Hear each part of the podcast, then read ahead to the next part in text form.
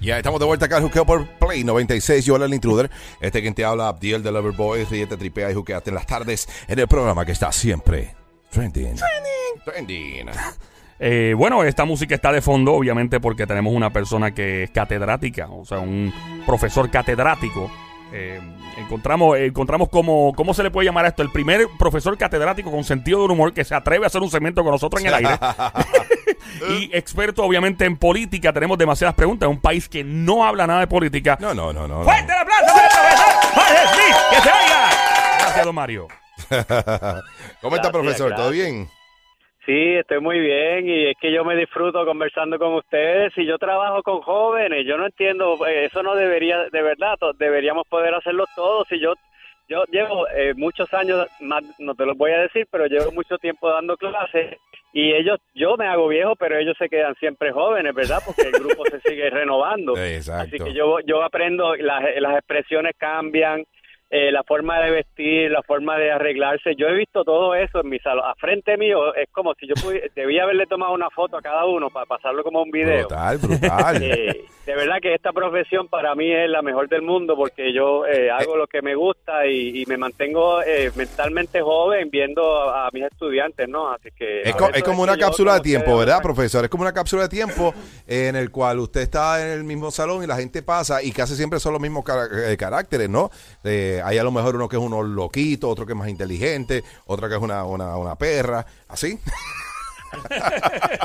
no, pero hay de todo, ¿no? Hay de todo, claro que sí, hay de todo, hay de todo. Y, y, y sí, hay algunas cosas que como que se mantienen, y siempre es como que hay un... pers- el, el papel está ahí, el que cambia es el actor. ¿verdad? Exactamente, exactamente. Y, pero hay otras cosas que, que, que- que varían, que varían. Por ejemplo, la manera de ver la, la política de los estudiantes va Sí. variando. Yo les hago encuestas, yo, yo, yo aprendo con ellos, ¿verdad? Y, Qué y cool. van Tiene- cambiando su forma de ver el mundo. ¿Tiene algún estudiante que se parezca a Bad Bunny?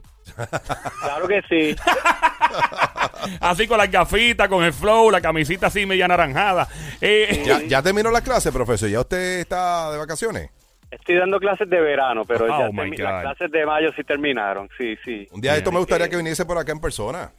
Claro que sí, claro que sí. le, pagamos el vuelo desde Mayagüez hacia... Eso lo dijo él.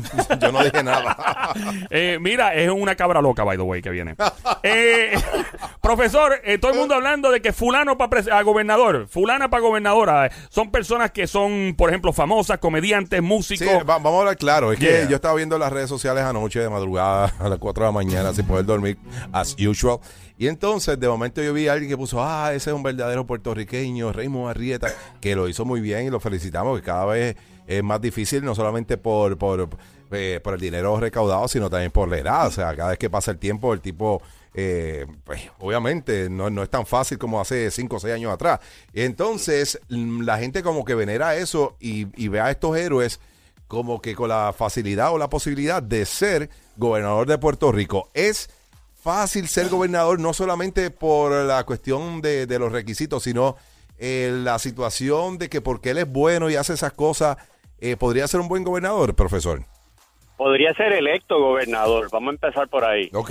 Si, pod- si podría ser bueno, pues francamente lo dudo y aprecio, no lo conozco personalmente, me parece que es una persona buena, Buen tipo, profesional, sí. muy Sí. inteligente, todo, pero hasta ahora que yo sepa, no le, no le conozco eh, capacidades administrativas de, de 9 billones de dólares.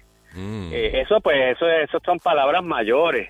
Bueno, tampoco, honestamente, tampoco las tenía nuestro gobernador, hay que decir la verdad, nunca había administrado nada por el estilo, pero bueno, eh, y perdone que la diga así, pero es la, es la verdad. No, bueno, Eh, este, eh, estamos hablando de algo que, que es historia, ¿no? No estamos hablando ni sacando ni información eh, No. fuera de, pero es, es, es bueno ser bueno en la política, porque todo el mundo quiere complacer a todo el mundo, pero si alguien no tiene una visión de ir a donde quiere llevar, y hay mucha gente que va a estar en desacuerdo, es, es, es cool ser eh, eh, político y tratar de complacer a todo el mundo. No, porque no puede, es imposible complacer a todo el mundo. Lo- las necesidades son infinitas, pero los recursos son finitos.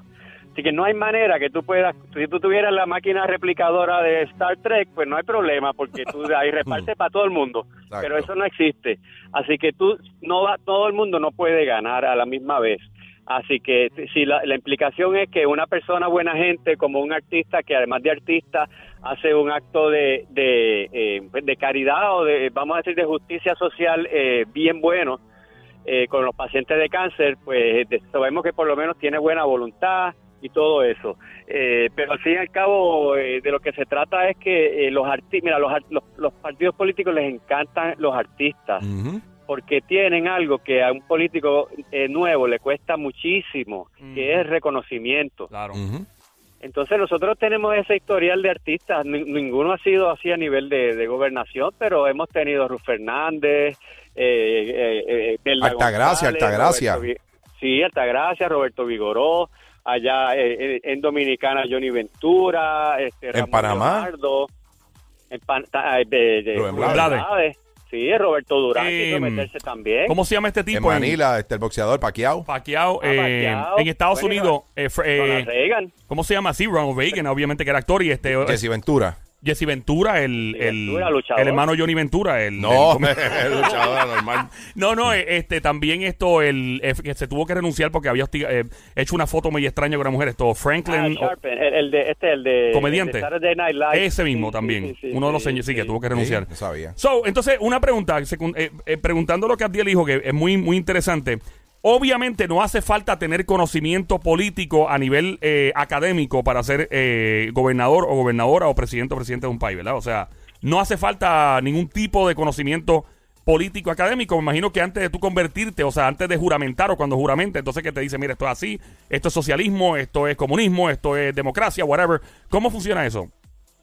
Bueno, eh, la constitución, los requisitos son bien, bien, para ser gobernadores, que tengas la edad, que eh, no te piden ni que sepas leer y escribir. wow. 35 años para adelante, pero, pero sí, pero en la práctica tú sabes que eh, no es muy, va a ser muy difícil que llegue alguien allí, ¿verdad? Que, que hay unos requisitos mucho más altos de lo que aparecen ahí, pero realmente el, en la democracia si, se supone que la voluntad del pueblo sea quien la que decida quién es el que gobierna y, el problema o el riesgo con eso es que eh, el pueblo puede desde, uno puede pensar el pueblo puede escoger mal ¿por qué no? Pero una pregunta profesor ya que estamos hablando y dio unos ejemplos bien claros de, de lo que era ser famoso y a la misma vez este bueno estar en la política yo creo entonces eh, el, el el, lo más grande que ha habido en la política que se hace artista, entonces fue Ronald Reagan como presidente. ¿Él fue un buen presidente o fue un mal presidente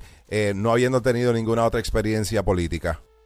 Yo, yo, no, yo no creo que él, que él fue un buen presidente, eh, pero eh, lo consideran que fue un buen presidente en el sentido de que desde la perspectiva conservadora de esa década, pues eso se puso muy de moda y, y cogió muchos muchos halagos eh, para mí infundado eh, y combatió a la Unión Soviética y fue realmente el que acabó de destruir la Unión Soviética. Le tocó a George Bush, pero fue él. Entonces, pues lo quiere mucho, pero yo personalmente pienso que, que endeudó al país enormemente. Eh, pienso que aumentó los gastos militares exageradamente, por eso fue la deuda. Eh, y que aumentó la, la, diferencia entre los pobres y los ricos eh, estructuralmente. Mira, él, él le quitó casi todas las reglas a los bancos y por eso es que pudieron hacer las barbaridades que nos llevaron a la, a la crisis inmobiliaria esa de cuando estaba Obama, que, que las casas, la, la, la famosa burbuja. Sí, 2007-2008, que ahí fue donde se fastidió todo.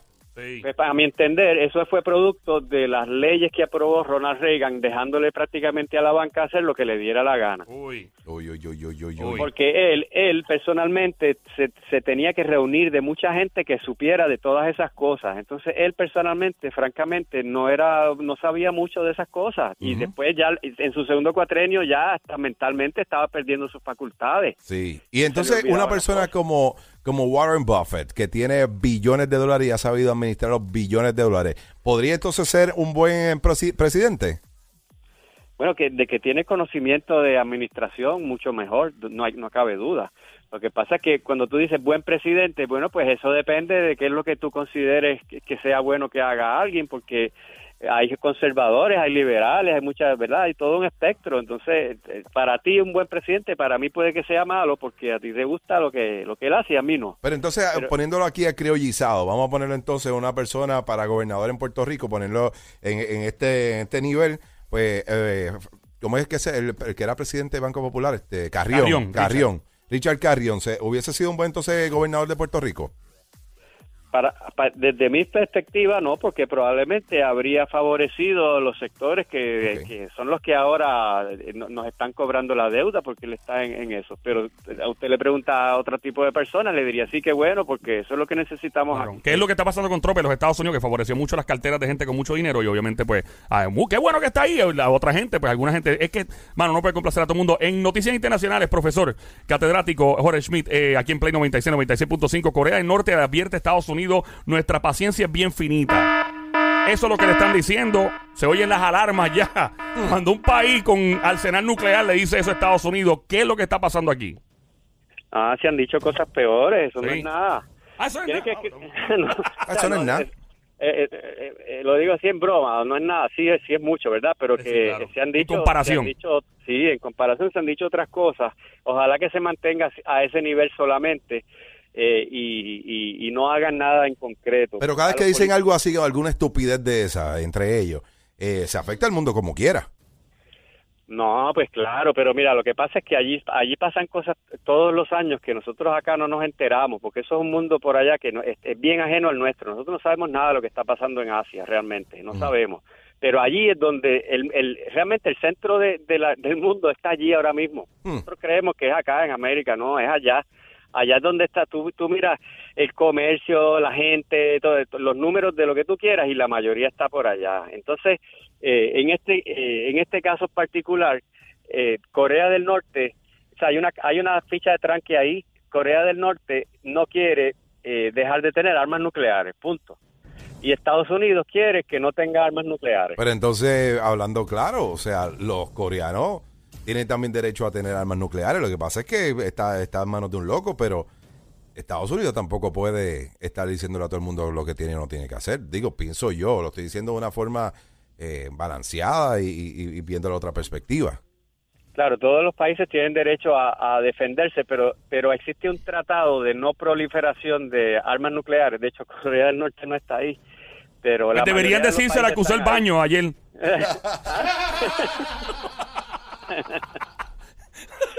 Mira, pero eso lo firmaron en los 70 porque la gente no en los países ya había unos países que tenían armas nucleares, esos no las iban no iban a soltarlas. Sí. Pero, eh, pero ellos llegaron, eh, se reunieron y dijeron, mira, eh, realmente queremos que haya 200 países con armas nucleares. Eh, no es realista pedirle a Rusia, a Estados Unidos, a China que la suelten. No, claro. Pero sí es realista pedirle a Sí. República Dominicana, a Panamá, a Ruanda que no haga, que no lo hagan, porque a nadie le conviene que todo el mundo las tenga. Así que ya que no podemos quitar las que hay, por lo menos vamos a, a- ponerle un techo a que más nadie pueda tener. Y eso suena bien injusto, por supuesto, pero eh, pero es, es práctico. Eh, eh, fue práctico y la mayoría del mundo dijo, está bien, yo no la quiero tener, yo lo que quiero es que mi vecino no la tenga. Y con eso me siento tranquilo. Pero después vino Pakistán e India y cada uno las montó y dijo, pues quítamela. Sí. Anda, y no pasó nada. Y Pues, wow. rompieron eso, rompieron eso. Y entonces, eh, y todo el mundo sabe que Israel tiene también. Ellos lo niegan, pero todo el mundo sabe que tienen. Diablo. Y entonces Corea del Norte montó su programa y las construyó. Ya las tienen. Irán quiere construirlas y Arabia Saudita también. Ay, Ojalá no. que no lo hagan. Qué horrible. No, no, no, Si esos no, dos horrible. tienen armas nucleares, eh, Y, imagínate la bomba de Hiroshima, que fueron dos, y, y- y los estragos que causó, y eso es una, yo creo que una octava parte de la potencia que tiene una bomba de esas hoy día. So, yo espero en Dios que nadie se ponga a inventar más. Profesor, muchas gracias por su tiempo aquí. ¡Fuerte el aplauso para el profesor! Jorge Smith! ¿Dónde lo encontramos en las redes sociales? Me encuentran en Analista de Política. Casi nada. Facebook, bien fácil. Facebook, Twitter. Analista Ahí de estoy, política. hay y tengo mucho material ahí, además de lo que hablo con ustedes. Allí creo que el que le gusta el tema de la política de Puerto Rico, internacional, y no le molesta lo que digo, ahí va a encontrar muchas cosas. Oye, el que le moleste es porque sencillamente está cerrado de mente. Así que gracias, profesor, como siempre, por estar con nosotros todos los miércoles a las 3 de la tarde, ¿ok? Un abrazo, nos vemos. Igual para usted, ok. Este es el juqueo por Play 96. Yo, el intruder, este quien te habla, Abdiel, the Lover Boy. Oh my God. Intruder y Abdiel.